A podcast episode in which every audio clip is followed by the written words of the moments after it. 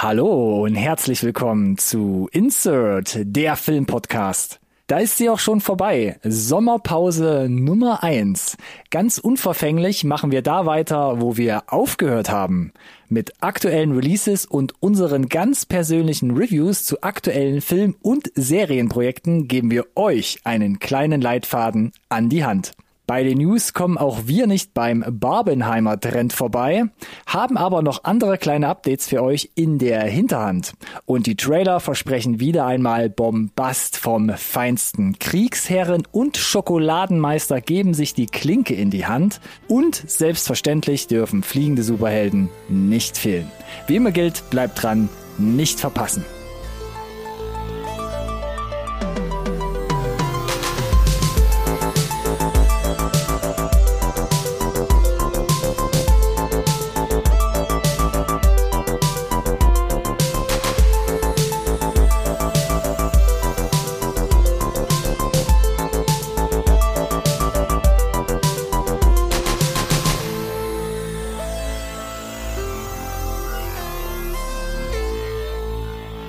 Hallo und herzlich willkommen auch von meiner Seite zu einer neuen Folge Insert Nerd Science Recorded on Tape, der Filmpodcast, den wirklich jeder braucht. So, der Vorredner hat schon gesagt, ja, es waren in der Tat Sommerferien und nicht unser Solidari, wie sagt man dazu?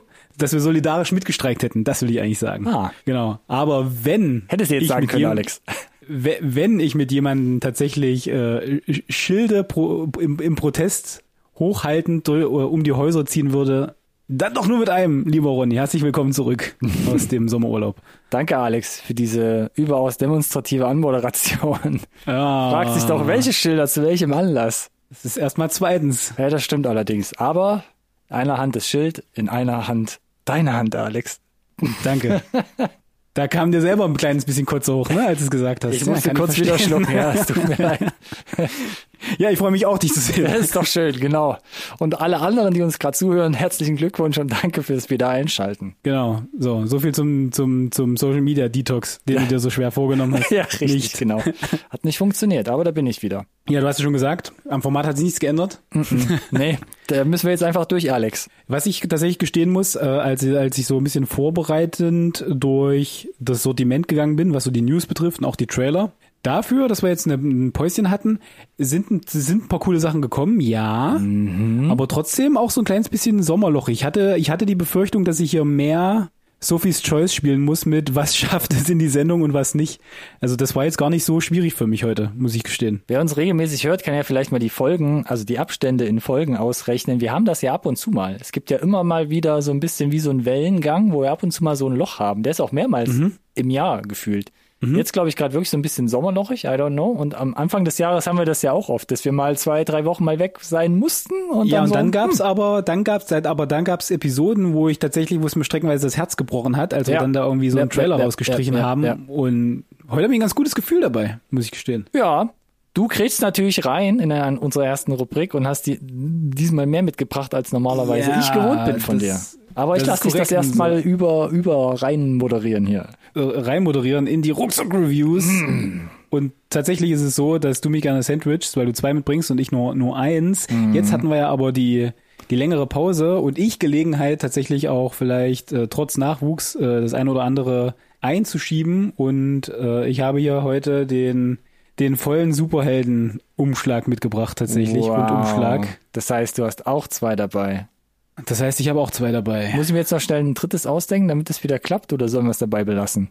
Nee, wir können das dabei belassen. Die Frage ist halt tatsächlich, ich sollte, glaube ich, anfangen, damit du nicht so dauerhaft durchreden musst für die Releases, oder? Wie, wie Nee, das stimmt ja das nicht. so? Wenn du auch zwei hast, dann fange ich wieder an, weil dann kannst du enden. Oh ja, stimmt, stimmt, das stimmt. Ja, das geht ja diesmal. Ja, dann machen wir das doch so. Dann Was funktioniert hast du denn es mitgebracht. Ronny? Ja. Also Alex, ich habe zwei Filme mitgebracht, wo man sich fast hätte denken können, warum sind die denn in dem gleichen Monat rausgekommen? Und nein, ich habe jetzt nicht den Barbenheimer Trend vorgezogen, über den wir heute noch reden, sondern ich habe mich am Netflix-Katalog abgearbeitet, wenn man das so sagen darf, und habe zwei Filme davon mitgebracht. Und der erste heißt The Outlaws.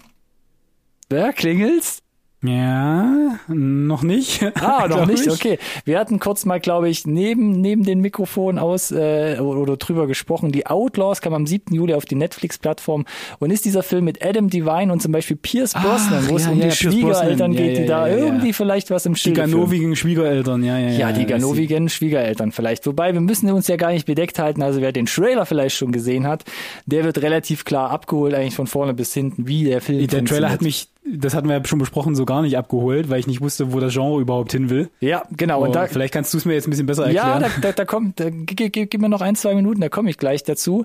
Also Regie hat hier geführt bei The Outlaws, wie gesagt, seit 7. Juli bei Netflix verfügbar. Tyler Spindle, der hat schon eher so ein paar so, ja, mittelprächtige Komödien gemacht. Und die Produktionsfirma hinter The Outlaws ist die von Adam Sandler. Na, die haben ja ich ein, ein äh, ja, ja, aber die Adam Sandler Filme auf Netflix, will nichts sagen, ne, aber Die sind aus irgendeinem Grund steil, sind ne? die oftmals erfolgreich, ja. Um es nochmal abzurunden, also Adam Devine spielt mit an seiner Seite seine Frau im Film Nina Dobrev, Pierce Brosnan als Schwiegervater und Ellen Barkin als Schwiegermama. Und die Handlung geht folgendermaßen. Owen und Parker planen seit langem ihre Hochzeit. Umso schöner ist es doch, dass sich Parkers Eltern angemeldet haben, die Owen noch nie zuvor kennengelernt hat. Doch mit der Ankunft von Schwiegermama und Schwiegerpapa häufen sich verdächtige Aktivitäten, die sogar einen Banküberfall auf Owens eigenes Geldinstitut umfassen. Alles Zufall? Fragezeichen? Ne?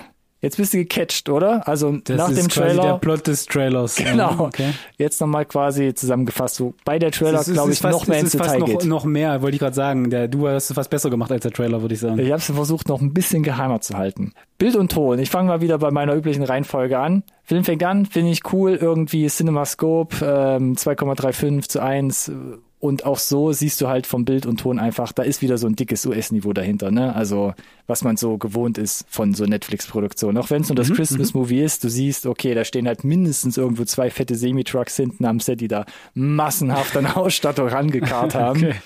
Das passt schon. Was uncool ist, es ist ausgeleuchtet und sieht so aus wie so eine 90er Jahre Sitcom oder so ein 90er Jahre Fernsehfilm. Und das hat mich Das, so oft das hast du schon im. Trailer gesehen, ja. Das hast du auch im Trailer gesehen. Ich weiß nicht, woher das kam, ob man da eher auf Nummer sicher gegangen ist oder was da jetzt, was da jetzt das Vorbild ist, wo man sich dran orientiert hat. Ich weiß es nicht. Was mich auch mal wieder rauszieht, du wirst dich dran erinnern, auch die, die uns vielleicht öfter zuhören, Fake-Auto-Szenen. Wenn ich das sehe, dass das Auto irgendwo vor Greenscreen stand, dann kriege ich immer so ein bisschen eine Krise, es weil ich da rausgezogen bin. auf mit dir. Aber hier ist es echt übel. Hier ist es echt übel, weil da werden wirklich richtig harte Verfolgungsjagden mit springenden, überschlagenen Autos irgendwie zusammen composed mit den Schauspielern in einem Greenscreen-Fahrzeug, wo du wirklich siehst, da, also die waren niemals an dem Set. Und speziell hier frage ich mich, ich meine, na klar muss man Pierce Brosnan nicht mit 80 Stundenkilometern hinten an einen offenen Geldtransporter hängen. Das ist mir schon klar. James Bond. James Bond, ja.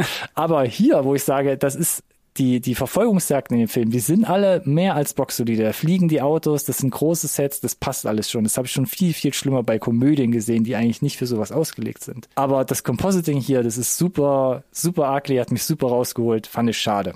Nun zur eigentlich Kritik. Der Trailer fand ich war gut gemacht, ließ aber, wie du ja schon gesagt hast, Zweifel au- aufkommen, ob der Film jetzt wirklich gut ist.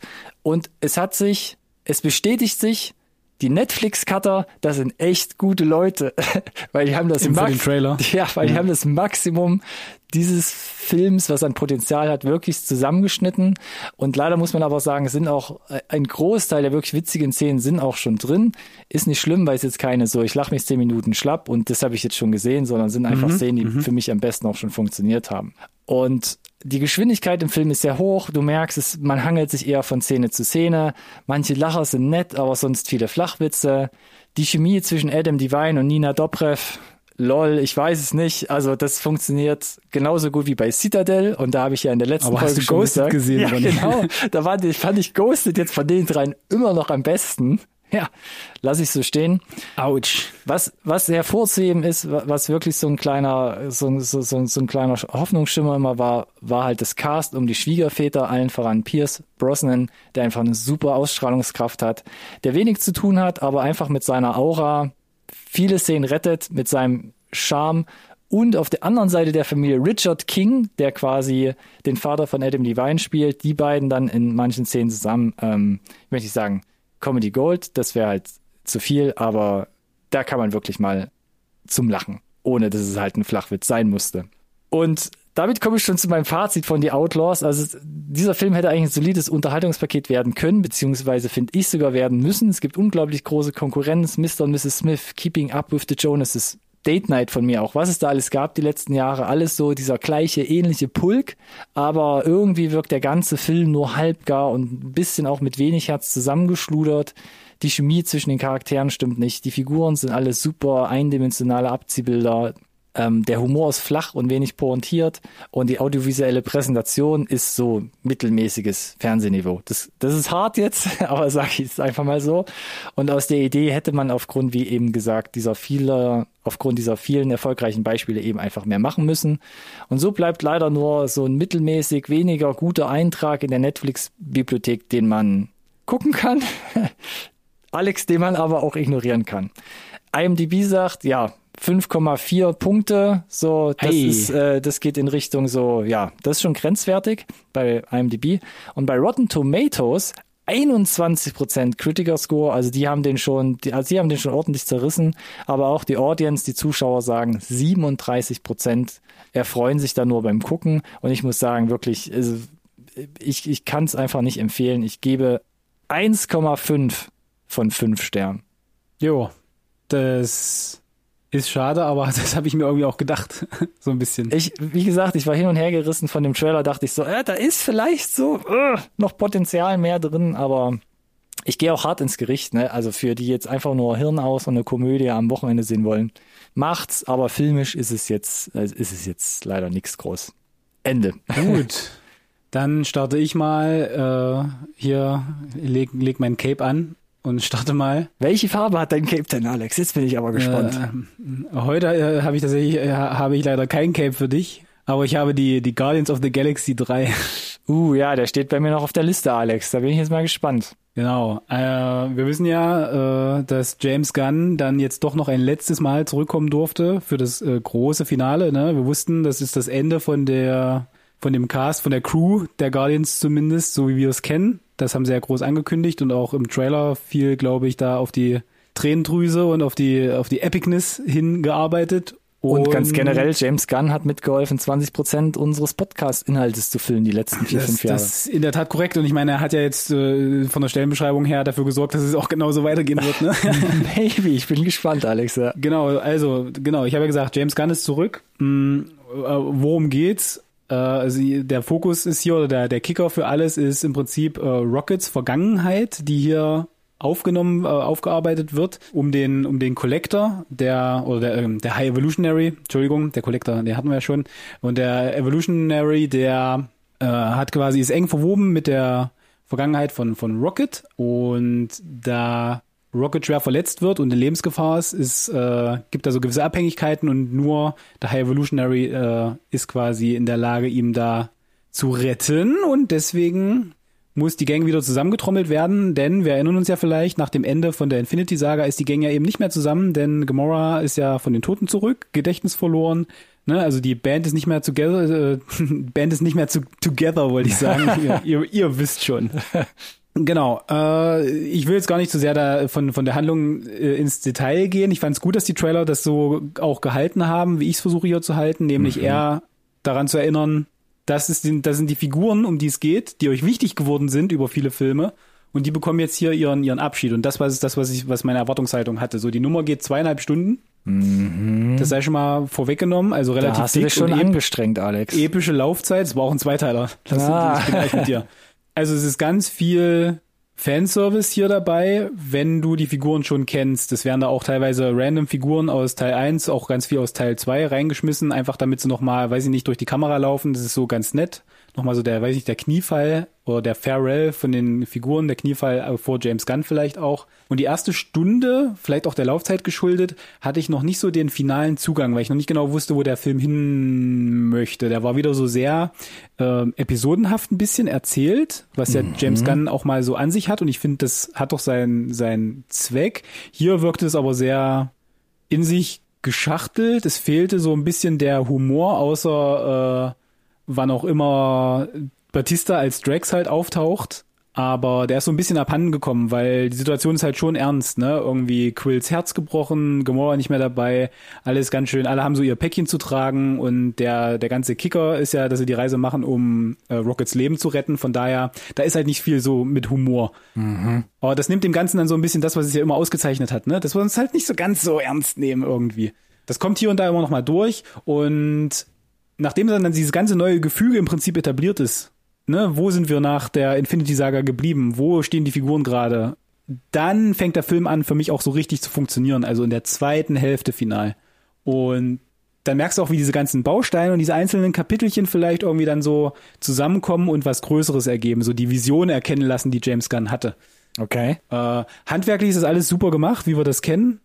Erwarteterweise von, von Marvel, äh, große Actionsequenzen, aufwendig gemacht, gibt einen geilen äh, One-Shot, so eine Actionsequenz. Erzähl mir mehr, die, Alex. Die von der Cinematografie ganz abgefahren gemacht ist äh, und dann auch mal hin und her wechselt äh, mit dem Tempo in eine Bullet Time rein. Äh, das ist kein echter One-Shot, aber der ist äh, handwerklich richtig, richtig gut gewesen, sehr kurzweilig und da kommt halt schön raus, wie sie als Team funktionieren. Das war halt einfach so eine Sequenz nochmal, wo ich dachte, okay, Chapeau an wer auch immer das choreografiert hat. Das war schon nett anzusehen. Und was am Ende bleibt, ist nicht vielleicht, dass ich versuche spoilerfrei durchzukommen, vielleicht nicht so dieses ja, rosarote Happy End, was der eine oder andere sich vielleicht gewünscht hätte und dann nehme ich mich so ein Stück weit nicht aus, weil eben die Figuren dir über ja eigentlich gefühlt ein Jahrzehnt jetzt ans Herz gewachsen sind, sondern halt so ein, das macht irgendwie leider mehr Sinn vielleicht und das ist ein würdiger Abschluss, ja, und ich guck gerade mal nebenher, der steht bei einer 8,1 im IMDb, das ist schon sehr beachtlich aus meiner, äh, meiner Sicht. Das wäre wahrscheinlich eine meiner Fragen gewesen, wie er sich im Vergleich auch zu den ersten beiden Teilen schlägt. Genau, im, im, im Rotten Score steht er bei 82 und 94, also die Zuschauer sind sehr zufrieden. Ich muss sagen, äh, im Vergleich, ich äh, habe den ersten so ein Stück weit auf dem Podest, mhm. weil der einfach was Neues probiert hat und für mich aufgegangen ist. Der zweite Teil hatte dann aus meiner Sicht etliche Schwächen, muss mhm. ich gestehen. Ja, ja. So die, die übliche Problematik, die so eine Fortsetzung hat. Und ich finde, der dritte holt das alles wieder so ein Stück weit, wenn er dann anfängt zu funktionieren, so nach der ersten Stunde, wo er ein bisschen sperrig ist, mhm.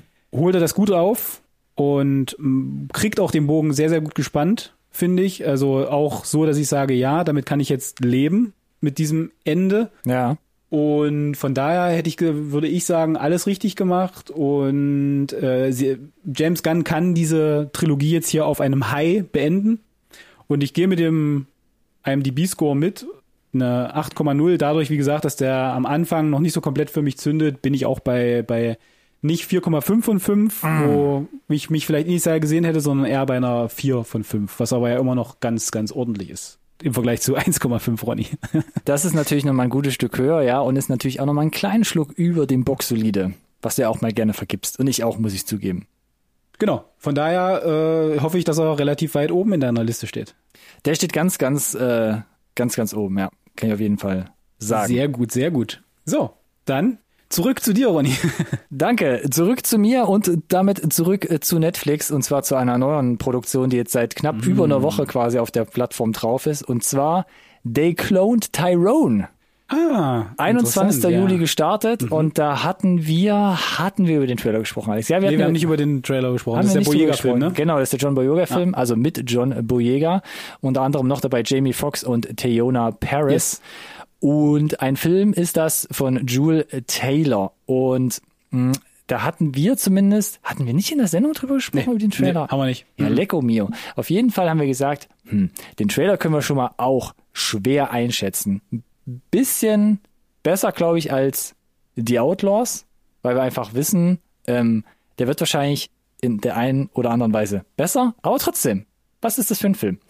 Ich versuche mal kurz die Handlung zusammenzufassen. Fontaine ist in seinem Viertel bekannt. Als Drogendealer zieht er täglich durch die Straßen. Nach einer tödlichen Auseinandersetzung mit einem Rivalen wacht Fontaine allerdings am nächsten Morgen unverletzt in seiner Wohnung auf. Abgestempelt als Fiebertraum kommt er mit Hilfe des Zuhälters Slick Charles und Jojo einem Geheimnis auf die Spur, dessen Umfang die Menschheit für immer verändern könnte. Mhm, klingt erstmal nicht schlecht. Boom. So. Bild und Ton, Alex. Da schreit der Trailer schon ein bisschen so nach diesem Black Exploitation, ne? Also diesem so ein bisschen billig produzierten 70er Jahre Flair Film, der aber so fast ausschließlich so einen, einen schwarzen Cast hat. Auch musikalisch wird es so mit Soulmusik und 70s untermauert und selbst wenn der Film beginnt, als die Filmlogos kommen, Produktionslogos, alles voll mit Filmgrain schon mal. Und auch die Schrift, wie sie eingesetzt wird, erinnert halt alles so auch an die 70s. Font, Ausstattung, etc. Dadurch hat der Film sehr eigenes Erscheinungsbild und ich hätte ihn auch so ein Stück weit deswegen schon mal verglichen mit The Harder They Fall, den ich ja 2021 in meinen Top 10 hatte. Auch äh, so, ja, würde ich gar nicht sagen, Blaxploitation war schon ein bisschen nochmal eine andere Richtung, aber zum Beispiel auch wie Dolomite is my name. Dolomite? Ja, Dolomite mhm. is my name. Der nochmal zwei Jahre früher auf die Netflix-Plattform kam, der eher noch in diese Richtung ging. Und ich bin ja kein Fan von zum Beispiel gewesen von Black Clansman, aber hier mit, ich würde jetzt schon mal sagen, vorab, mit diesen drei Filmen hat Netflix irgendwie einen ganz guten Geschmack bewiesen. Und damit komme ich zu meiner eigentlichen Kritik. Angefangen mit dem Trailer nochmal. Was genau sollte das sein? Ne? Genre, bla, wie kann man das greifen? Aber auch hier, wie beim Look und Feel, Blaxploitation. Ist eine sehr, sehr eigene Mischung.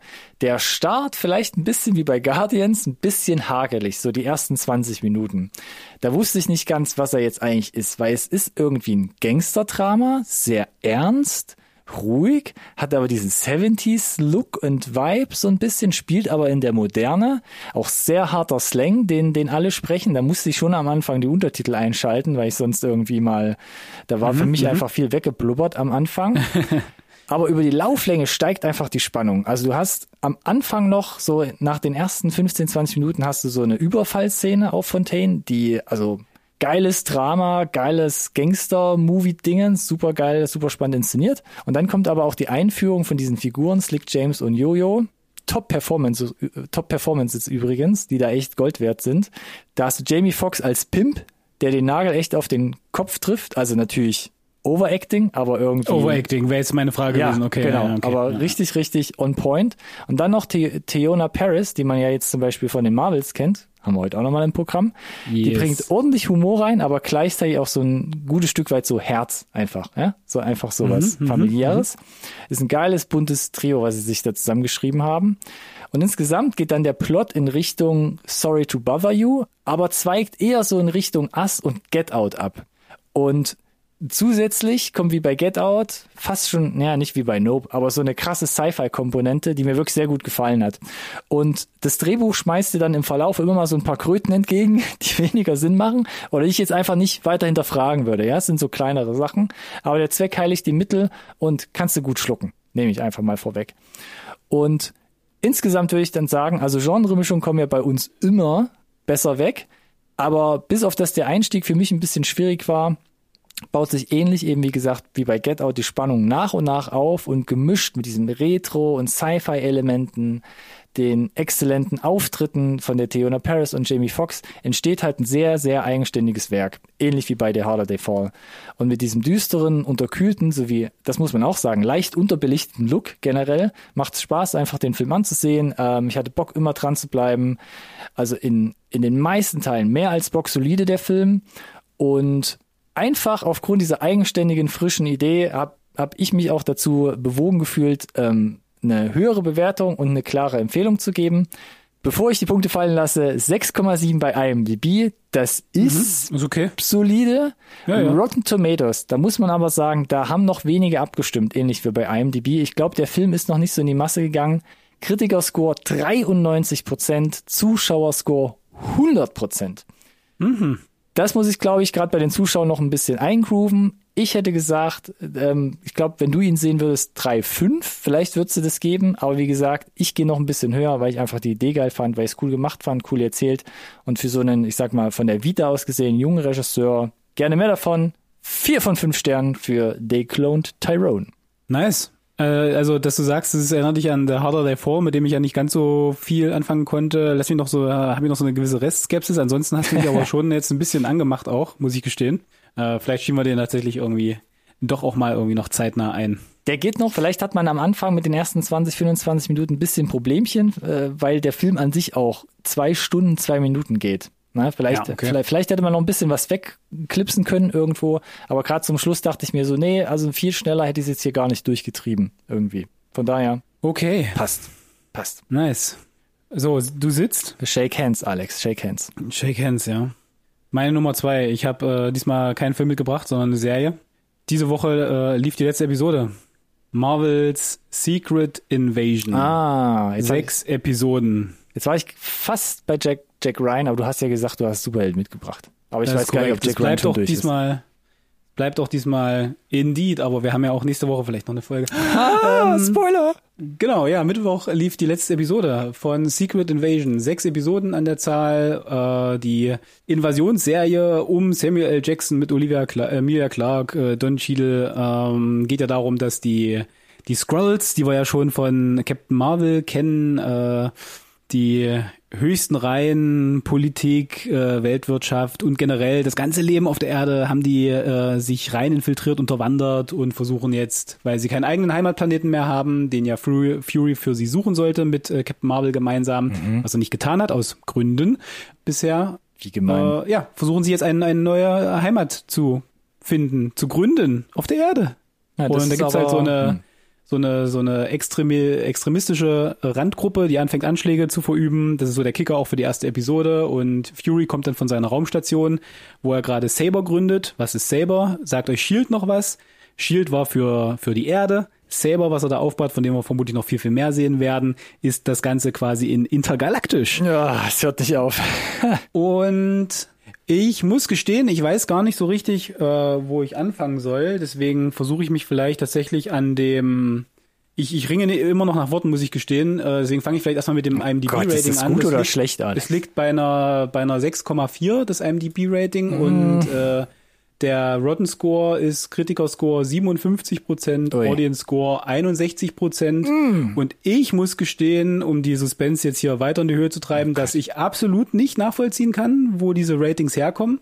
Tatsächlich. Gerade die letzte Episode hat eine, eine 5,9 von 10. Ja. Denn ich muss gestehen, nach Black Adam und ich bin äh, Marvel-Fanboy, Das ist aber kein Maßstab, oder? Black Adam. Black Adam ist ja vor allem auch DC und Black Adam ist insofern ein Maßstab, dass ich äh, jetzt schon mal, äh, und das ist meine persönliche Meinung, sagen kann, dass Secret Invasion mit Abstand das Schlechteste ist, was Marvel jemals gemacht hat. Oh, Es damn, ist Alex. eine absolute Frechheit. Damn, ich hätte gedacht, du schaufelst da jetzt noch was drauf und kommst über die sechs, Holy sechs, moly. 60 Es, Prozent. äh, es hat mir über die paar Tage, die wir jetzt drauf hingearbeitet haben, dass Mittwoch die finale Episode kommt, äh, ein bisschen mein Herz gebrochen, muss ich gestehen. What? Okay, was ist da passiert? Jetzt musst du aber ein Weil bisschen, mich- Fury ein ist ja bisschen so eine. Figur, also Fury ist ja als Figur einfach etabliert, wie der ist, ne? Der hat alles im Griff, der geht im Prinzip über Leichen, alles um das Ziel zu erreichen und der wird hier porträtiert als gebrochener Mann. Der Blip hat ihn quasi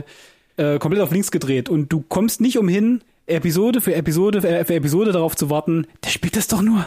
Hör mal, der spielt das doch. Ja, oder er kommt Show, zurück. Das ist Masche, das ist oder Masche kommt zurück. Aber passiert nicht, oder was?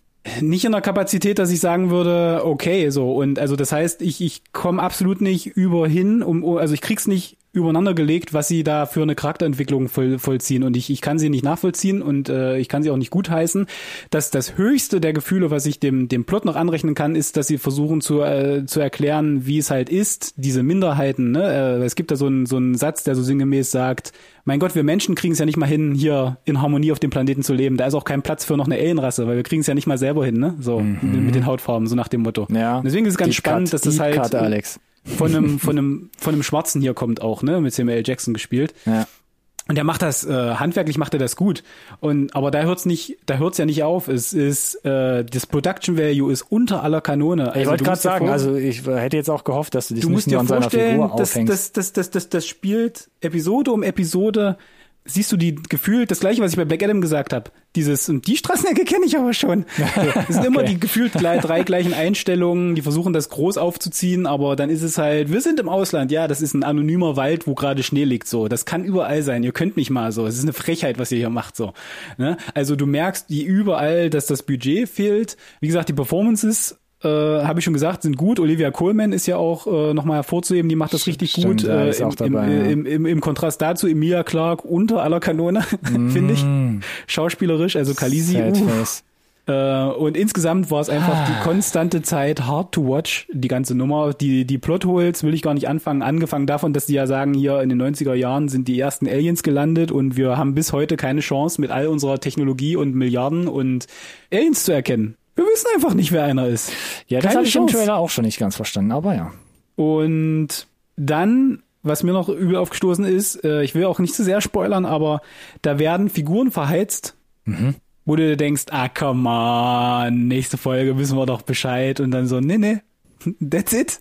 Ah, So, that's it. Wo ich mir dann denke, hm, wenn ich du gewesen wäre mit dem Skript, hätte ich vielleicht auch gefragt, ob er mich rausschreiben könnte. Danke. So. Aber oh, meine Güte, so. Und äh, das ganz, das, das ganz krasse ist, ähm, und da gehe ich jetzt, jetzt geht's ein bisschen in Spoiler-Territorium, auch für eine andere Serie, bei She-Hulk. Das Staffelfinale. Große Klasse, ne? Die gehen in die vierte Dimension, sie spricht direkt zur Kamera, sie machen sich darüber lustig, wie sind denn so klischeehafte Superheldenfinals und da kommt der noch und der zurück von den Toten und dann große Actionsequenz und tralala und alles generisch von so einer AI geschrieben und, und so das weiter, ne? passiert bei Und, und sie, sie ziehen quasi durch den Kakao, genau, wa- was man halt nicht tun Mhm. sollte. Und machen's dann. Genau das. Und ich, ich, das ist, ich, ich check's nicht. Wirklich nicht. Ich weiß nicht, wo sie, wo sie hinwollen. Es gibt auch keinen Aftercredit, der noch irgendwas erklärt. Ansonsten in der letzten Folge mit den ganzen Auflösungen, ich saß mit meiner besseren Hälfte da und dann meinte sie, aber wa- warum machen die das jetzt? Haben die nicht gerade darüber gesprochen, dass sie das nicht machen? So, ja, das verstehe ich jetzt auch nicht so richtig. Hm, ja, dann ist das wohl so. Also, äh, das, das Beste, was ich noch sagen kann, ist, dass die Episoden von Folge zu Folge kürzer werden. Oh Gott, Alex. Ey, ganz im Ernst. Das ich, kannst ich, du doch nicht in der Trailertafel schreiben, Alex. Du musst jetzt hier noch ein bisschen versöhnlicher Das abschließen. ist zum, zum Haare raufen, wenn ich noch welche hätte, wirklich. Also, ich, ich, also entweder entgeht mir hier gerade irgendwas Grundlegendes, Hm. aber da, es gab die ganze Zeit über keinen, keinen Masterplan vom Fury. Das kann ich schon mal vorwegnehmen. Es gibt nicht so ein, oh, krass, so, Also man und dann hat er stolpert so das ein bisschen und durch um die fünf Folgen Ecken. durch. Das ist, ihr, ihr, ihr müsst euch das angucken, wie gesagt, das ist wie wenn du deinem, äh, weiß ich nicht, ich will jetzt nicht zu gemein werden, aber wenn dein Opa so von früher kennst ihn oder dein Papa und dann wird er älter und du stellst fest, na, das ist alles nicht mehr so. Und, äh, ich weiß, die machen da hier versuchen, da eine Story draus zu stricken, aber ähm, meine Güte, also es fehlt, es fehlt der Plot, es fehlt das Budget, dadurch der Scope. Ähm, die Performances versuchen das Beste draus zu machen, aber in Summe ist da einfach nichts zu holen und ich gebe vielleicht, ich war mit mir noch am Hadern, also Ja. wenn du mich jetzt an einem guten Tag hättest, würde ich vielleicht sagen zwei, Okay. aber mein Bauch wäre so bei 1,5 Okay. und absolut keine Empfehlung. Bitte danke, unbedingt nicht gucken. Gibt auch quasi nicht wirklich eine Schnittmenge zu irgendwas, dass du jetzt sagst, musst du gesehen haben für, ne, wir kommen gleich nochmal zu dem Miss Marvel, äh, zu dem, zu dem Marvels Trailer. Da müssen wir noch hinpeitschen, ne? Ich weiß, peitschen wir gleich, ähm, ah, puh, Ja, krass, Alex. Oh boy. Ich Und kenn dich ja- Ich dachte, ich hatte ja die Hoffnung, das wär, wäre der, der, der uns, der dich auch zurückbringt, ne? Der, der Mm. Rogue One für Marvel, so, weißt du? So, das Endor. Das ist aber, ah, jetzt, jetzt greifst du aber ein bisschen nach den Sternen. Aber ich muss natürlich sagen, Alex, du als Marvel-Fan, das tut mir ja ein bisschen weh, dich so leiden zu sehen. Hier für eine Marvel-Serie, auf die du dich ja auch ein Stück weit gefreut hast, ne? mit Ich hatte den 1,5 Mittwoch- Punkten abzustrafen. Sternen, Er hatte den Sternen. Mittwoch äh, Schockstarre. Ja, crazy, Alex. Episode. Ja. Aber man hört ja auch ne, bei Disney Plus, und da gehen wir gleich bei den News auch nochmal, bevor wir zu den Releases Ja. kommen, hätte ich noch kurz ne, noch was anzumerken. Merkt Ja. man ja schon bei Disney, da, die, ich glaube, die kriegen gerade ein bisschen kalte Füße. Aber Das da kommen wir, kriselt, gleich, wir, wir kommen Ja. gleich noch dazu. Vielleicht Ja. kann ich dich jetzt einfach mal rüberschieben in die nächste Rubrik. die Releases ganz kurz, ja. Das kann nur besser werden. Genau, ich habe jetzt schon zwei Liter Wasser getrunken. Ich musste ja diesmal nämlich nicht reden. Bin also jetzt bin bin jetzt bin jetzt genug feucht, Alex, um mit dir jetzt in die in die nächste Rubrik zu schlittern. So wrong. Und zwar, wir gucken uns einfach mal an, was jetzt noch so die nächsten Tage oder die nächste Woche generell so rauskommt, wie wir unsere Watchlistes weiter prall füllen können. Ab dem 2.8. Alex, hast du immer noch dein Apple Plus Testabo oder ist das schon Das? Testabo ist abgelaufen. Oh, das ist wieder abgelaufen. abgelaufen. Am 2.8. Drei Monate. Ach so, am 2.8. kommt nämlich die dritte Staffel von Physical auf die Plattform mit Rose Byrne. Mhm. Ist anscheinend auch ein guter Dauerläufer und kriegt nach wie vor sehr gute Kritiken ab. Ja, habe ich auch gehört. Dritter Achter dann im Kino Mac 2, Die Tiefe. Geiler Untertitel. Okay. Danke Deutschland dafür. Ähm, ben Wheatley hat jetzt hier mit Jason Statham den zweiten Teil aufgelegt. Wussten wir nicht. Ist es wirklich so lustig, wie der Trailer sagt, dass sie sich wirklich selbst absolut nicht mehr ernst nehmen oder wie funktioniert der Film? Gibt nur einen Weg rauszufinden. Es gibt nur einen Weg, das rauszufinden. Warten, bis er irgendwo kostenlos ins Streaming-Abo kommt. Absolut korrekt und dann werde ich ihn gucken. Äh, Dankeschön. Auch ab 3.8. im Kino Teenage Mutant Ninja Turtles Mutant Mayhem. Ah, jetzt muss ich wieder was trinken, glaube ich. Ein neuer. Sah ein bisschen aus äh, wie so Spider-Verse-Vibes ein bisschen. Ja, also nochmal wieder so eine äh, Wiederbelebung der, der Hab das ein oder andere positive auch gelesen. Schildkröte. Ich, ja, wäre ich, da, wär ich dabei irgendwie Ja. mal. Also jetzt nicht im Kino, aber hm? Ja, das ist wieder so, ne, halb abgewatscht, ne? Also erst den Knick gemacht und dann doch mal gegen Schienbein getreten. Du Schuft. Ein bisschen bequemer ist vielleicht ab 3.8. eine Netflix-Produktion. Ich habe sie einfach mal aufgelistet, weil ich glaube, die Asiaten, die Koreaner wie die Japaner kommen da einfach nicht raus. SOM 100, Bucket List of the Dead. Hast du den Trailer zufällig gesehen? Eine weitere japanische Zombie-Serie, wo ich dachte so, holy moly. Es sah nach Spaß aus, glaube ich, in der Produktion, hoffe ich zumindest, aber das Ergebnis, Special Interest, würde ich, Ja. glaube ich, einsortieren. ja, Aber ich habe es genannt, Alex. Ich habe es hier einfach mal in die ist nett von dir. in die Runde geworfen. Ne? Also Ja. wer der den Fetisch hat, immer noch weiter mit Zombie-Serien in allermöglichster Couleur Scheint ja nach wie vor irgendwie versorgt zu werden, äh, bitte. ja, Zielgruppe zu geben. Ist ein Ding anscheinend. Ein Tag später, 4.8., da kommt bei Prime The Lost Flowers of Alice Hart heraus. Die verlorenen Blumen der Alice Hart. Hm, das ist aber eine schöne deutsche Übersetzung. Bitte gerne, ja. Ich habe sie nicht gemacht, aber trotzdem mal vorgelesen. Unter anderem spielt hier Shigorni Weaver mit und da gibt's um ein Mehrgenerationen-Familiendrama Konflikts-Schubidu. So, sah sehr düster Ja, aus, ja. Ich- bisschen ich, undurchsichtig. Ich passe an der Stelle, ja. Ich glaube, die, Inhalts, die Inhaltsangabe war so ein bisschen, ja, also ähm, in, in so Familien und Familiendramen lernt man auch mal die Geheimnisse von Geheimnissen kennen, irgendwie sowas. Also es, es, es klang schon sehr wild. Vielleicht nicht jedermanns Kost. Achter, achter, Alex, vielleicht wieder genau dein Ding. Only Murders in the Building, Staffel 3 auf Disney Plus. All in. All in. Überragend, kannst, kannst du dir gar nicht vorstellen, wie sehr ich mich darauf freue. Ich hab's wie lange ich jetzt geguckt, ersten warten musste nach dem Cliffhanger und dem Tease von der zweiten Staffel und das Cast, das sie für die dritte angekarrt haben. Unfassbar. Vielleicht bringst du ja auch mal wieder mit, Alex. Grüß mir die Selina Mhm. und ich gebe dir noch eine zweite Streaming-Empfehlung oder noch eine letzte Streaming-Empfehlung zum Schluss. Painkiller ab 10.8. auf Netflix mit Matthew Broderick. Ja.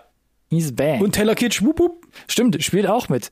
Hier geht's um die große Opiumkrise und nachdem Michael Keaton ja auf Again. wo, wo war's? Auf HBO auch eine Serie schon Ja. gekriegt äh, hat, ist das jetzt nochmal eine Nochmal die, die Netflix, die die ein Netflix-Interpretation. Ich weiß bisschen nicht, ja. bunter ist und gerade die Matthew Broderick Seite, also die der Pharmahersteller so ein bisschen, wie soll ich sagen, tendenziöser darstellt. Ja. Bisschen plakativer wirkt Bisschen alles, ne? plakativer, ja, das ist auch ein gutes Wort. Ja, ja, ja. Aber sah dadurch für mich auch ein Stück weit nochmal interessanter wieder aus und Netflix-Abo habe ich ja immer noch laufen hier. Ja, Äh, aber ich, ich hatte schon das Gefühl, habe ich das nicht so oder so ähnlich schon mal irgendwo gesehen? Ja, na klar, ja, na klar. Aber hm, hm, hm, vielleicht Ja. gucke ich mal rein. Und das wäre erstmal so, eine, so ein kleiner Roundup von den Releases. Und damit können wir jetzt direkt zu den News flutschen. Genau, Alex. willst du da jetzt direkt mit deinem Disney Plus reingrätschen oder du Nö, hast ja leg du einfach mal los. News? Ich habe ja jetzt genug geredet, dann kann ich noch mal kurz was trinken. Das, das ist in der Tat richtig. Ja, wir haben ja jetzt die lange Sommerpause gehabt und da hat sich ja eine, eine wesentliche Sache äh, getan in Hollywood. Und wir hatten einmal schon über den, den Autorenstreik berichtet. Das ist kein Autorenstreik mehr. Ich glaube, wir haben in der letzten Folge schon drüber gestritten. Ach so, jetzt kommt noch was oben Nein, drauf. aber ne? dass die Schauspieler dabei sind, das war, glaube ich, noch nicht äh, beschlossene Sache zu dem Zeitpunkt. Nee, aber wir hatten es in der letzten Folge schon in Aussicht gestellt. drüber, drüber gesprochen, genau, und das Ja. ist dann, hat dann jetzt auch stattgefunden. Zac Eftra, angeführt von Fran Drescher, aka den, der Nanny, der Nanny, nice. hat da, hat da äh, ja zum Streiken aufgerufen. Äh, Im Prinzip sind alle gefolgt, selbst die, die vielleicht nicht äh, zur, äh, zur Gilde gehören, äh, in, haben Solidarität bekundet und streiken. Ne? Mhm. Und das äh, macht schon eine ordentliche Welle. Und alles, was so tatsächlich rüberschwappt, wenn da nur die Hälfte wahr ist, was da so die, die CEOs der Streaming-Plattformen und Disney fordern, das sind teilweise, das, das hört sich schon so nach äh, James Bond-esken Superbösewicht. Super Schurken äh, in ihrem Hideout. Super, Schur Super Schurken-Moves an. Sowas wie, naja, wir zahlen euch einen Tag vollen Lohn, scannen euch ein und dann können wir für immer, immer, immer, immer euer 3D-Scan Ah, weiter benutzen. Okay. Wo ich mir denke, das ist schon, das ist schon dreist so. Und äh, großes Thema ist ja auch nach wie vor AI. Jo, ich bin gespannt, wo das noch hinführt, weil aktuell scheint sich da ja nichts zu bewegen so richtig. Ja, crazy, ne? Also wir hatten ja bei dem Autorenstreik schon gesagt, da steht jetzt einiges still, ne? Du hast vor uns schon mal reingeworfen, die geliebte zweite Staffel von Endor, auch kurz vor Fertigstellung jetzt erstmal Genau. passiert und ganz viele andere Sachen, die wir schon erwähnt haben. Ja, und das Witzige ist, äh, du, Hui. wir hatten ja gesagt, äh, Autorenstreik okay, Deadpool 3 streiken nicht, produzieren weiter, darf aber nicht mehr auf Topic gehen, also ne, darf nicht mehr improvisieren, sondern muss sich an das Skript halten. Und mit dem Autorenstreik es sind auch jetzt hier die Dreharbeiten pausiert. nice. Also das macht schon eine ordentliche Welle. Ich glaube, das hat so in dieser Form einfach auch noch nicht gegeben. Und wenn du dann sowas hörst wie, ja, ja, die Autoren, die lassen wir bis September, Oktober geht ihnen das Geld aus, die hungern wir aus. So, wenn das die Mentalität des CEOs ist, also alles, was dich da so erreicht, wie gesagt, wenn da nur die Hälfte war, war ist, das ist schon schon traurig und äh, man muss sich immer wieder noch vor Augen führen, das würde ich noch einmal da lassen. Es geht ja nicht um die Lass es 1%. Es geht nicht um die 1%, die sie geschafft haben von den, äh, von den Schauspielern, sondern es geht da so ein bisschen um die No-Names, ne? Die, die kleineren Akteure. Und äh, die, werden, die machen ja nicht ihre Millionen und äh, fahren mit dicken Schlitten die ganze Zeit äh, durch die Botanik. Da geht es tatsächlich darum, einfach das Essen auf den Tisch kommt und äh, vielleicht so ein paar soziale Benefits zu haben. Äh, that's it. That's it. Und ähm, wir hatten ja auch schon gesagt, mal gucken, wie sich das jetzt, also so auf, auf, auf die lange Sicht halt noch auswirken wird. Wenn wir vielleicht irgendwann sagen, ja, jetzt im Herbst merkt man vielleicht schon, dass meinst Sachen das Loch? fehlen. Dann, hm. Oder halt spätestens nächstes Jahr, wenn wir da einfach in Zeiträume kommen, wo dann die Filmproduktionen einfach nicht nachkommen. Und dann mal gucken, was passiert. Wir haben es ja mit Corona ein bisschen gemerkt, da gab es ja so einen gummiartigen Effekt, ne, dass da irgendwie in dem Jahr nicht viel ging. Mal gucken, ob es jetzt nächstes Jahr sich noch bem- bemerkbar macht. Wo wir jetzt wieder ein bisschen weiter sind, da hatten wir letztens auch schon mal drüber gesprochen. Jetzt geht es nicht um Streik, sondern halt um ja, einen handfesten Rauswurf. Und zwar geht es immer um Justin Rowland, der quasi einer der Mitkreativen ist von vielen Sachen. Rick and Morty allen voran und zum Beispiel Solar Opposites. Da hatten wir in der letzten Folge schon drüber gesprochen. Bei Solar Opposites Yes. wird er jetzt einfach durch einen Dan Stevens. Dan Stevens ersetzt. Also wirklich, man macht einfach ein komplett neues Ding damit auf. Und bei Rick and Morty gab es jetzt auch ein Update, wie man das handelt. Genau, nämlich so, wie wir äh, gedacht und vielleicht auch befürchtet haben, nämlich, äh, wie Sie gesagt haben, Soundalikes. Nicht Soundalikes. Sondern Soundalikes zu Royland. Das, glaube ich, wird schwierig, weil er ist nun mal sehr, sehr prägnant. Und, again, bei Rick and Morty verantwortlich für Rick und Morty. Und noch äh, 100 Und andere noch Stimmen. gefühlt, ja, ja, aber halt für, für das Main, namensgebende Maincast. Ja, so, ne? das ist schon hart. Und da bin ich halt hart. echt gespannt, wie das, äh, wie das ausgeht. Aber ich meine, wir wissen heutzutage, du hast gerade gesagt, AI, vielleicht ein bisschen AI, Synthesizer, vielleicht ein bisschen irgendwie äh, Pitch hier, Pitch da. Ja, aber Da das ist, ja, das, ist ja, das ist ja nur das, das Skript runterzubringen, aber Ja, es geht ja. ja auch um Die die, die, Interpretation die des, Interpretation, des, ja. des, ne? So, die, die, die, der kreative Teil, wie du es vorträgst, ne? Ja. Am Ende. Genau. Also Also diese, diese, diese Rülpser da einzubringen Okay, das beim ist Reden so, noch, ja. again, ich weiß nicht, ob das jeder kann. I don't know. Wir werden es sehen. Wir werden es sehen und herausfinden und ich bin gespannt auf die siebte Staffel. Man hält sich noch zurück, um zu sagen, es wird äh, genial, man Mhm. wird nichts merken, aber man sagt schon mal, die siebte Staffel wird bald kommen und dann, ja, werden wir alle Zeuge sein, ob es mehr, ja. funktioniert oder nicht. Mhm. Genau. So, und jetzt noch zu unserer großen News abschließend. Barbenheimer, Alex. Wir haben drüber geredet. Du hast dich auch nochmal äh, im Detail geäußert. Wie kann es denn sein, dass diese beiden Filme Barbie und Oppenheimer in die Kinos kommen? Ich habe noch gesagt, Double Feature. Und es scheint irgendwie wirklich Synergieeffekte Tatsächlich. zu geben. Ich Beide weiß nicht, Filme wer das, wer das vielleicht tatsächlich, also ich, ich frage mich, ob das äh, aus der Marketing-Ecke vielleicht so ein bisschen gepusht wurde. Aber ja, Maybe. tatsächlich. Äh, und, und es äh, hat ja funktioniert, ne? Beide am Boxoffice unfassbar erfolgreich. Was ich ja fast nicht damit gerechnet hätte. Mission Impossible so ein kleines bisschen unter die Räder gekommen tatsächlich. Das wollte ich gerade sagen. sagen. Also alle sprechen, alle Social Media Kanäle sind voll über Barbenheimer, aber Mission Impossible, da fällt das Feedback echt ein bisschen kurz aus. Und noch viel weniger reden über Indiana Jones, Alex. Da wussten wir ja schon, das Gut, Indiana Jones kommt bei den Kritikern auch nicht weg, aber Ja, zumindest bei genau, Mission Impossible haben wir gehört, ist wohl nach wie vor Benchmark, wenn es halt um Action-Inszenierung Action, geht. Action, Action, ja. Und äh, ja, bleibt dann aber halt äh, beim Boxoffice äh, ein kleines bisschen hinten dran, zumindest im Vergleich äh, zu Barbenheimer, äh, also zu Barbie als auch Oppenheimer. Und äh, die kommen aber beide sehr, sehr gut weg. Äh, Barbie sogar dabei, Rekorde zu brechen. Äh, Oppenheimer, glaube ich, zweiterfolgreichster Start äh, nach Dark Knight von, von Nolan. Also Mhm. äh, das, das, das passt schon für die. Und äh, beide äh, bekommen die Bescheinigung, exzellent zu sein. Ich bin hier, habe hier nochmal den Deep Dive gemacht und nochmal geguckt. Also Oppenheimer und Barbie sind ja, also ja, sind zeitgleich gestartet, haben beide ungefähr geschätzt 100 Millionen gekostet. Oppenheimer ist mit 80 Millionen Einspielergebnis gestartet am Ist- ersten Wochenende. Barbie mit dem doppelten 160 und auch Stand heute weltweit 220 Millionen bei Oppenheimer und mehr als das Doppelte bei Barbie 470, also fast 500 weil, Millionen. Weil natürlich Barbie auch äh, wesentlich besser im Mainstream zieht. glaub Ich, Wahrscheinlich. als Oppenheimer ist schon Sicherlich, ein bisschen ja. schwere, schwerere Kost und Barbie hat natürlich auch, ich weiß nicht, mein Social Media war voll, alle gehen in Pink ins Kino und Natürlich. so weiter und so fort. Das zieht natürlich die Leute Memes anders ins Kino Ende, ja. und genau, Memes ohne Ende und äh, äh, schlägt sich nieder in einem sehr, sehr, sehr guten Boxoffice. Und nur nochmal zum Vergleich, weil ich, da tut mir schon ein bisschen der Magen weh. Mission Impossible, Indiana Jones 5, ich hatte es nicht mehr ganz auf dem Schirm, haben fast das gleiche gekostet. 290 und 295 Millionen US-Dollar. Das ist schon eine Summe. Mission Impossible nur 55 am ersten Wochenende eingespielt, Indiana Jones 60 Millionen, also auch die fünf mehr vom Budget. Aber bei Mission Impossible wissen wir ja, das ist eher so ein, das ist so ein, das ist so ein Langstreckentier, ne? Also die ziehen über die, die Dauer, glaube ich. So wie Top Gun meinst du? So wie wie Top Gun auch. Und spätestens im Streaming und Blu-ray-Verkauf kommt da nochmal was Ja. ordentlich zusammen und Dauerauswertung. Aber Indiana Jones heute bei 340 Aber äh, Millionen und ist schon interessant, weil es gab ja 380. diese, diese, diese Box-Office-Flaute gab es ja jetzt eine Weile und es ist interessant, dass es halt so ein, dieses Double-Feature, wie du sagst, brauchte, um das so ein bisschen wieder auch zu brechen und zu, zu zeigen, doch, doch, das geht schon noch. Das Box-Office ist schon da, wenn es da sein möchte. Ja. Ne, Die Leute gehen schon. Ja, es muss vielleicht halt nicht geschwächt sein von Fortsetzungskino und schieß mich tot. Ja. Witzig, dass du von Fortsetzungen sprichst, Ron. Dann lass uns doch zu den Trailern kommen. Ja, dann, was haben wir denn da, was fortsetzungsmäßig halt geht? Universumsfortsetzungen? Nee, die Fortsetzung zu Captain Marvel, aka Captain Marvel 2, aka The Marvels. Okay, ja. Und gleichzeitig werden ja diverse Serien und Filme hier zusammengeführt. Das ist auch korrekt. Äh, Also denn, WandaVision zählt ja mit rein und WandaVision, äh, weil wir haben ja- Mrs. genau. Marvel. Nee, wie hieß es? Mrs. Äh, Marvel? Miss Marvel. Miss Marvel. Miss. Ah, Miss. Ja. Sie ist noch eine Miss, die ja, Kleine. stimmt, ja.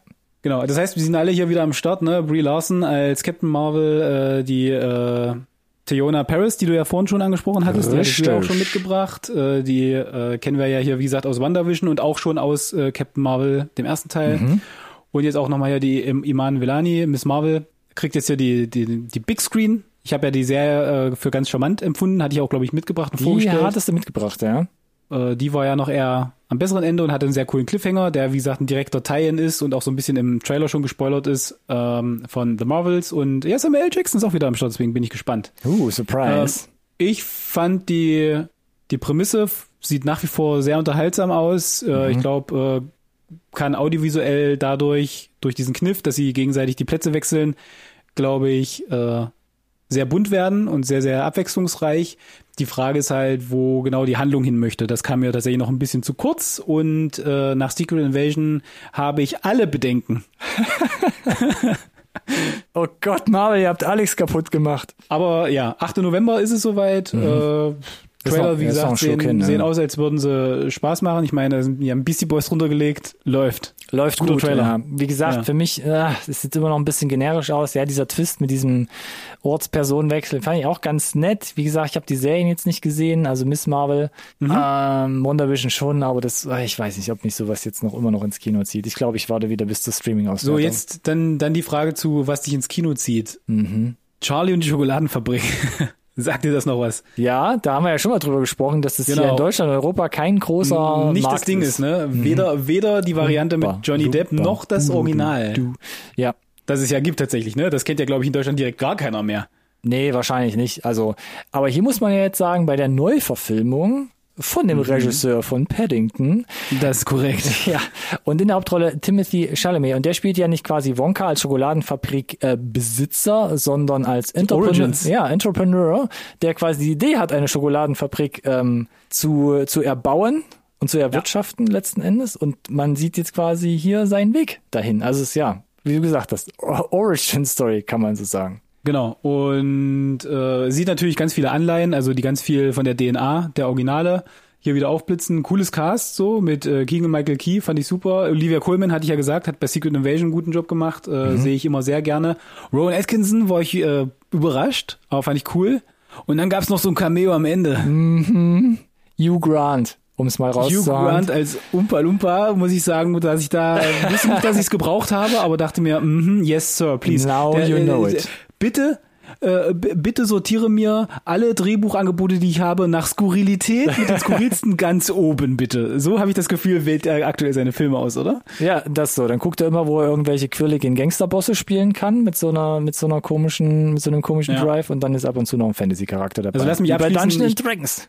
Genau, ich kann mit hier, ja, ich konnte mit Charlie und Schokoladenfabrik nie so richtig was anfangen und muss gestehen, dass ich deswegen auch so ein Stück weit hier raus bin. Es sieht ganz charmant gemacht aus, so Ja. diese Musical-Touch, den es hat.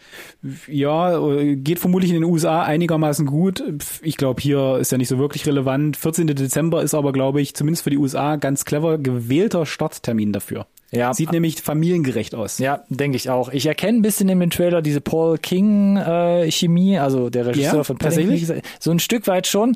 Bin aber kein hundertprozentiger Fan von Timothy Chalamet und auch hier mit seinen offenen, Ko also mit seinen Ko dieser komische Blick, den er die ganze Zeit hier spielt. Spielt nicht so richtig, meinst du? Also, Also, also er, er hat den immer drauf, ne? Ja, das ist so also wie, das die ist Augen, so wie die Tom er Holland, finde ich. Ich weiß nicht. Die Augen, die er hier spielt als Wonka, das ist für mich also hat schon trifft zum Sozio oder Psychopath. Ich also ich Du, du weiß doch, ich äh, ist, ist er doch. Ist er ja auch letzten Endes, aber genau, ob ich dann da dadurch besser zum Film connecten kann, auch wenn es eine Origin. Story ist, I. Die, die Kinder sind alle tot.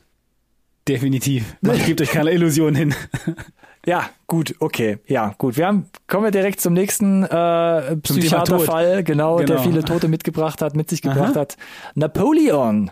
Jo. Diesmal gespielt. Ridley Scott. Ja, diesmal gespielt von Joaquin Phoenix. Das ist ja quasi, der zieht ja jetzt gerade auch einfach ne, durch alle Gassen und spielt alles runter, was nicht bei drei auf den Ja, Drehbuchbäumen und ist. im Übrigen Ridley Scott auch, ne? Ich will nur einmal erwähnt haben, der ist 85, ne? Hier, der macht jetzt hier so einen Clint Eastwood, weil der haut ja die Filme auch im Jahresrhythmus raus mittlerweile hier. Ist ja unglaublich, ne? Ja, House of Gucci und The Last Duel auch mal zeitgleich, ne? Richtig, Fast im Kino. Richtig, Kann man ja auch machen. Genau. Und äh, Last Duel vielleicht noch ja am ehesten vergleichbar mit Napoleon. Definitiv, ja. Ich muss gestehen, ich feiere Ridley Scott. Über weite Strecken hat sich Habe ich sein noch nie rausgehört, Alex. Kultstatus auch erarbeitet und mit dem Trailer hier konnte ich überhaupt nichts anfangen. Ähm, das ist so, das ganze Flair ist so unterkühlt, so unnahbar, so eine große Distanz. Die Massenszenen, klar, ne, Cinematografie, bla bla bla, alles Das super und top, riesig. riesig, Performance von Joaquin Phoenix, wollen wir auch nicht drüber sprechen und so. Aber ich habe keinen Zugriff und wenn du weißt halt um die Figur von Napoleon, äh, hast du ja auch keinen Protagonisten, den du dahingestellt bekommst. Nicht wirklich. Nope. Nee, nee. So, und deswegen weiß ich nicht genau, wie, der, wie gut der Film funktioniert. Also für mich das, zumindest. das fand ich auch schwierig und dann kommt ja noch die, die, die Komponente Napoleon der Lover, wo es dann so ging, ja, da wird's vielleicht auch so ein bisschen, da wird's vielleicht auch ein bisschen so, weiß ich nicht, kinky, wo ich denke so, ah, da- das ist erst eine Mischung, da habe ich, die holt mich ja erst gar nicht ab. Wenn ich Ja, sehe, dass das der ja Antagonist in- dann auch noch irgendwie da sein Vergnügen Aber das hat. hatten wir ja schon im, im, im Ansatz auch bei The Last Duel mit eingestreut, ne? Ah, ja, aber da waren die Charaktere und die Seiten, die waren ja alle schon sehr viel klarer definiert. Das stimmt. Aber auch da hatte ich immer das Gefühl, dass es so ein Stück weit unnahbar ist, ne? Dass du keinen wirklichen, Ja, ja, ja, nicht wirklich rankommst. Ja, und, das stimmt äh, schon. Und hier war, ich fand es wirklich halt förmlich unterkühlt, selbst in den warmen Szenen. Und äh, ich, ich weiß noch nicht genau. Ich würde mir wünschen, dass er vielleicht ganz nice wird. Äh, 23. November wissen wir mehr. Aber ist jetzt nicht unbedingt die Figur, die mich am meisten äh, Purer Wahnsinn. Ich glaube, da geht's einfach um den puren Wahnsinn, was Ausstattung und die Geschichte und den Charakter an sich angeht. Und ähm, man kann nur hoffen, dass es zusammenkommt. Mal gucken, ja. 23. November hast du gerade schon gesagt, oder? Kommt 23. das Ding in die November habe ich gesagt, genau. So und wir jetzt, wir wir wissen auch, äh, wann die zweite Staffel von den Invincibles zusammenkommt. Okay, Endlich. harter Cut ohne Überleitung. Harter Cut ohne enttäuscht, Alex. Ich kann, ja, ich, ich, ich bin super, super gejazzt, super hyped, weil äh, Invincible bleibt dabei. Wir haben schon oft drüber gesprochen. Meine Lieblings-Comic-Serie Oft gesprochen, wir haben eine ganze Sondersendung drüber gemacht. aller Zeiten. Eiten, Eiten, Eiten. Wir fanden, und da war ich sehr, sehr happy darüber, unterm Strich eigentlich, vielleicht auch mit ein paar Animationsschwankungen, hast du gesagt, die erste Staffel war richtig, richtig dope. Yes. Gerade inhaltlich. Ja. Und die zweite Staffel und der Trailer auch, finde ich, schließt da nahtlos an und sie machen ja quasi den, den großen Selling Point, das, das dicke Cast, das wir in der ersten Staffel hatten, ja, ja, die sind alle wieder da. Und Plus. Plus, und da muss ich gestehen, waren schon so in Summe Namen dabei, da schlackern dir die Ohren. Und sie geben dir auch so kleine Soundbites, das fand ich ganz charmant, dass sie das naja. gemacht haben. Und mein lieber Schwan, also da ist ja wirklich äh, das Who is Who des Voicecasts vereint sich da für diese zweite Staffel. Das ist ja, das ist ja schon nicht mehr schön. Ben Schwartz hätte mir schon gereicht. Aber sind Super ungefähr krass. noch gefühlt drei Dutzend andere bekannte, Und- namhafte Sprecher neu dazugekommen. Genau, ich kann nur sagen, mit dem Wissen, was halt noch so kommt, äh, ihr seid alle nicht darauf gefasst. Und wenn sie das so einigermaßen wieder hinkriegen, weil ich fand, es sah vom Niveau sehr, sehr analog zur ersten Staffel aus, damit komme ich klar. Ich hätte mir vielleicht hier und da Ja. gewünscht, dass sie ein bisschen äh, noch eine Schippe drauflegen, dass ich auch einen Unterschied sehe. Das, also ich hatte gehofft, dass es so ein Step-Up gibt, das, hab ich, das konnte ich nicht haben, raussehen. Das haben wir ja auch besprochen. Ne? Das hat mir hier auch noch definitiv gefehlt. Genau.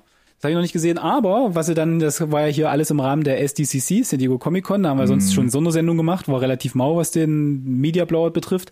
Aber sie kam um die Ecke mit, übrigens, äh, ab jetzt gibt's so eine Adam Eve Origins äh, Sonderepisode, 50 Minuten, äh, einfach im Stream, so ein bisschen losgelöst von dem ganzen Rest, wo ich mir dachte, das ist ein richtig cooler Fanservice-Gimmick und ja, guckt euch das an. Also Sonderfolge, Origin Story nochmal äh, Yes. zu einer ähm, Nebencharakterin, kann man glaube ich sagen, oder? Ja, äh, das wird äh, sich ändern. Okay, Alex, der, der alle, wie viele Comics gelesen hat, ist, ist bestens. im Bilde. 25 Bücher. Bücher. 26 25, Bücher. 26, also okay. das sind dann über, über 100 Hefte, ja. A lot, okay. Ihr habt, äh, wir haben da noch einen, einen Weg zu gehen und ich äh, bin super happy, dass es halt, wie gesagt, auf de, so eine große Bühne bekommen hat. Jetzt hier, ne? Also die, die scheint ja einigermaßen erfolgreich gestartet zu sein. Deswegen immer schön gucken, damit wir hier weiter dritte Staffel, vierte Staffel, fünfte Staffel kriegen. Genau.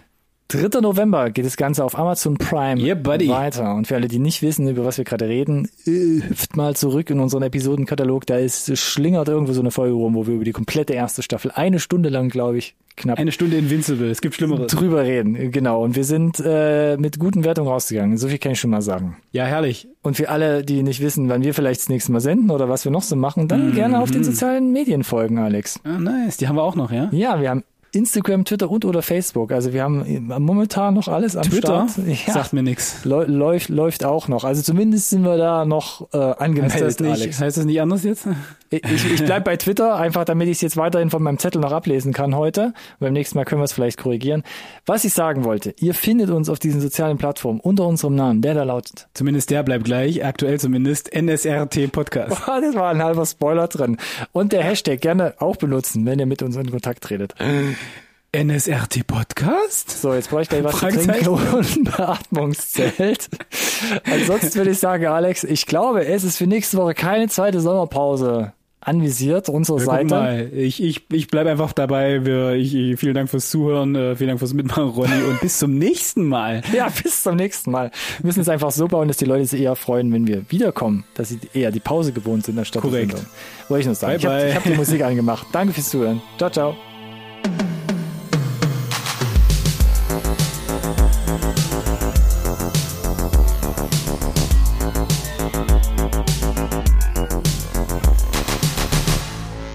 conversation can serve no purpose anymore.